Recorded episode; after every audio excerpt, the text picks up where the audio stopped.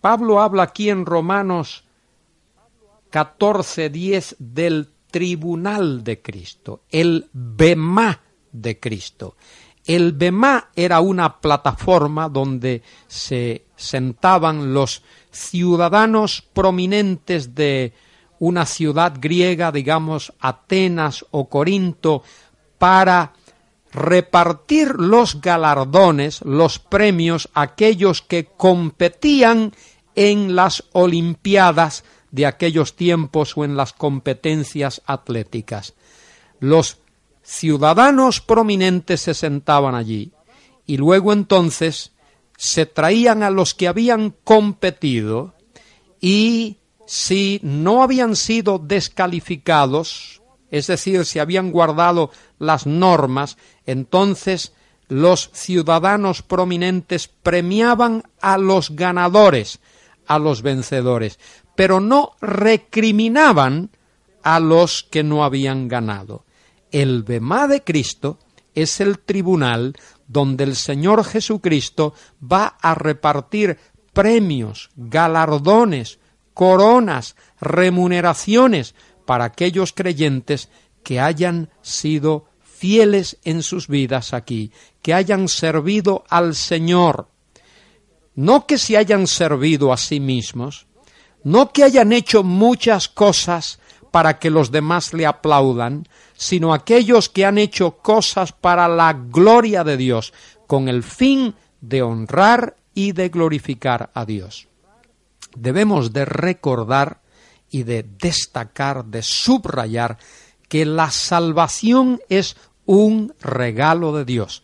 Se recibe única y exclusivamente por la fe en la persona de Cristo. La salvación no depende de méritos humanos de clase alguna. No depende de la justicia humana.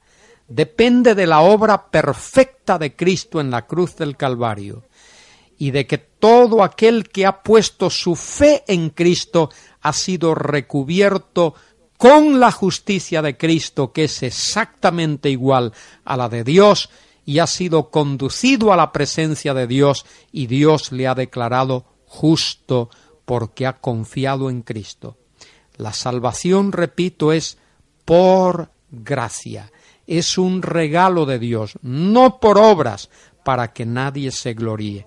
Pero los premios, las remuneraciones, los galardones que el Señor dará, esos sí tienen que ver con las obras del creyente. Por eso Pablo en primera los Corintios 3 habla de edificar sobre el fundamento que es Cristo, no se puede poner otro fundamento, pero Pablo dice que si alguno edificare sobre ese fundamento y añade oro, plata, piedras preciosas, madera, heno, hojarascas. Y ahí está hablando de dos clases de material, materiales. Primero, un material imperecedero, oro, plata, piedras preciosas. El fuego no los puede destruir. Madera, heno, hojarascas son materiales perecederos que eh, son destruidos por el fuego y así serán las obras de aquellos que hayan hecho cosas para su propio beneficio, para su propia gloria, para recibir el aplauso de los hombres. Y sólo aquellos que hayan hecho cosas para la gloria de Dios habrán edificado con oro, plata, piedras preciosas, y esos recibirán galardones del Señor, premios del Señor. De manera que para eso es el tribunal de Cristo. Dice el apóstol, porque escrito está, vivo yo, dice el Señor, que ante mí se doblará toda rodilla y toda lengua confesará a Dios, de manera que cada uno de nosotros dará a Dios cuenta de sí, de las cosas que haya hecho, de sus obras. La salvación es por fe, por gracia de Dios, los galardones los premios, las remuneraciones tienen que ver con las obras del creyente o de los creyentes. Así que, dice Pablo en el versículo 13, ya no nos juzguemos más los unos a los otros, sino más bien decidid no poner tropiezo u ocasión de caer al hermano. Eso tiene que ver con las buenas obras, las cosas que hacemos para la gloria de Dios, el no hacer tropezar al hermano, para edificarle, para que la gloria de Dios y la gracia de Dios también se manifieste en el hermano débil, eso es parte de eso que Pablo llama en Primera Corintios 3 oro, plata, piedras preciosas. Y añade Pablo en el versículo 14, yo sé y confío en el Señor que nada es inmundo en sí mismo, mas para aquel que piensa que algo es inmundo, para él lo es. De manera que hay aquellos que piensan que ciertas cosas son inmundas y Pablo dice, bueno, para él es inmunda, eso para él es inmundo, pero solo para él, tal vez para otro no, porque hay libertad en esas cosas. Y eso es exactamente lo que, lo que el apóstol Pablo está diciendo aquí en los versículos 13 al 18. El creyente fuerte debe manifestar una actitud comprensiva y amorosa hacia el hermano débil, tocante a la libertad personal de cada uno, tocante a esa libertad personal que cada uno tiene. Pero si por causa de la comida, versículo 15, tu hermano es contristado, ya no andas conforme al amor, no hagas que por la comida tuya se pierda aquel por quien Cristo murió.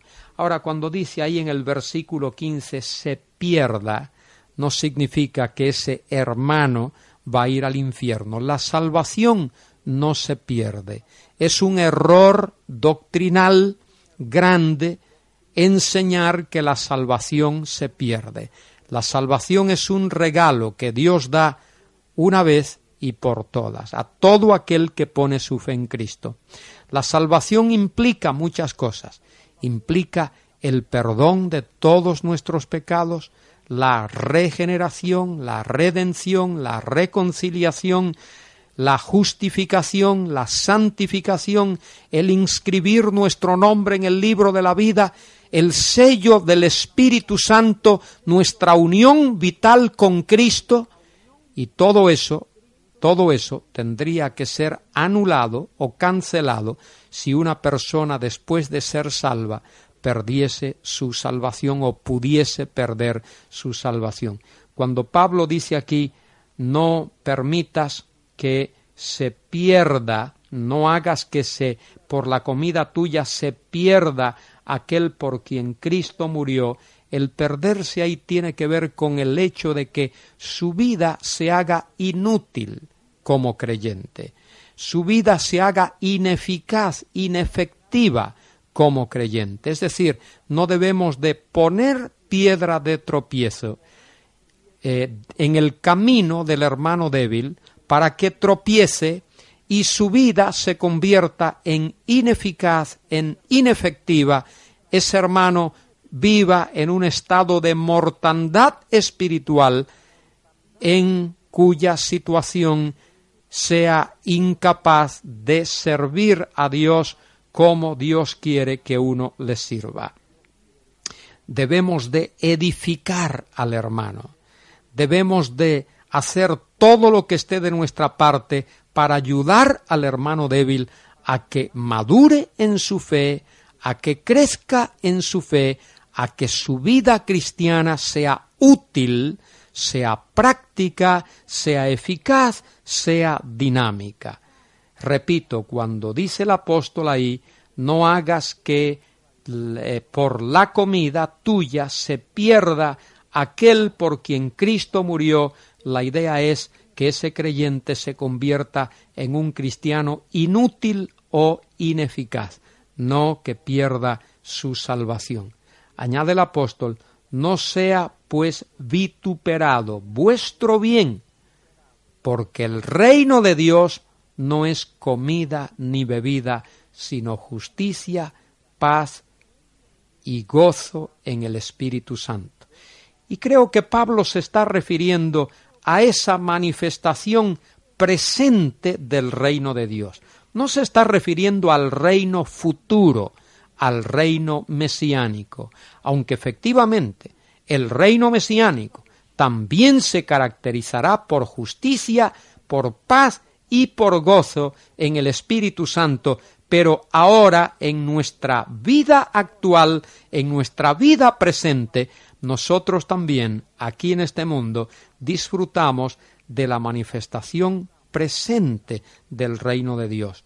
El pueblo de Dios, la iglesia del Señor Jesucristo, es una forma del reino de Dios en la tierra. Repito, no es el reino mesiánico, no es el reino escatológico, el reino que el Señor Jesucristo un día traerá cuando Él venga personalmente con poder y gloria para reinar en este mundo.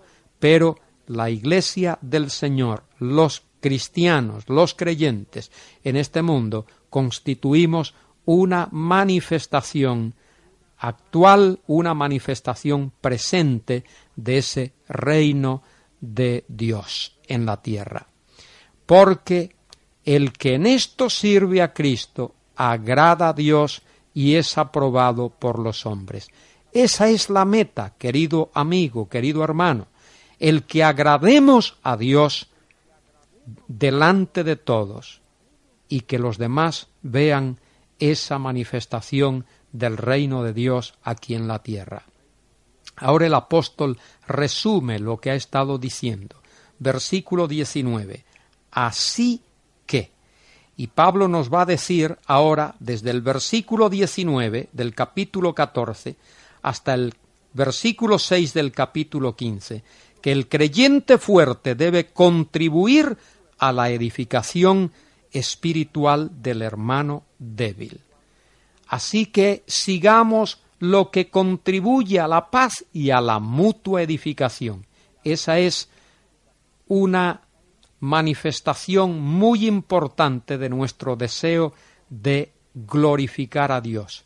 Que edifiquemos a los otros hermanos, la mutua edificación.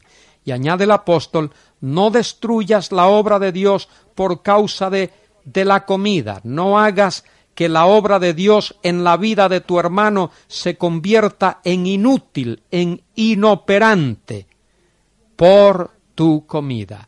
Todas las cosas a la verdad son limpias, pero es malo que el hombre haga tropezar a otros con lo que come. Es malo, es pecaminoso, es detrimental que por las cosas insignificantes, como por ejemplo la comida, aunque para algunos ciertamente la comida no es algo insignificante, pero es algo secundario en comparación con lo espiritual. La comida física es secundario. Pablo dice, no destruyas la obra de Dios, es decir, en la vida de tu hermano, por causa de la comida. Todas las cosas a la verdad son limpias, pero es malo que el hombre haga tropezar a otros con lo que come. Bueno es no comer carne, ni beber vino, ni nada en que tu hermano tropiece o se ofenda o se debilite. Es decir, si algo que yo haga hace tropezar a mi hermano, debo de cohibirme de hacerlo porque debo de evitar que mi hermano tropiece o se ofenda. Debo de edificar a mi hermano, que crezca, que madure en la fe. ¿Tienes tu fe? Tenla para, para contigo delante de Dios. Bienaventurado el que no se condena a sí mismo en lo que aprueba. Pero el que duda sobre lo que come es condenado. El hermano débil no debe de comer algo si duda. Si un creyente está en duda acerca de lo que está haciendo o de lo que pretende hacer, mejor es que no lo haga, porque si lo hace dudando, eso es malo para su vida porque no lo hace con fe. Y Pablo dice, y todo lo que no proviene de fe es pecado. Y ahora nos va a dar el resumen final de, este, de esta lección y nos va a decir que el creyente fuerte debe contribuir a la edificación espiritual del hermano débil imitando el ejemplo de Cristo. Así que los que somos fuertes, Pablo se incluye ahí entre los hermanos fuertes, debemos soportar, sobrellevar las flaquezas de los débiles, de aquellos hermanos inmaduros, y no agradarnos a nosotros mismos. Debemos de agradar a Dios, a Jesucristo, no a nosotros. Cada uno de nosotros agrade a su prójimo, es decir, edifique a su prójimo en lo que es bueno para edificación. Esa edificación es para la gloria de Dios y Dios se agrada, Cristo se agrada cuando un hermano edifica a otro, porque ni aun Cristo se agradó a sí mismo, antes bien como está escrito, los vituperios de los que te vituperaban cayeron sobre mí.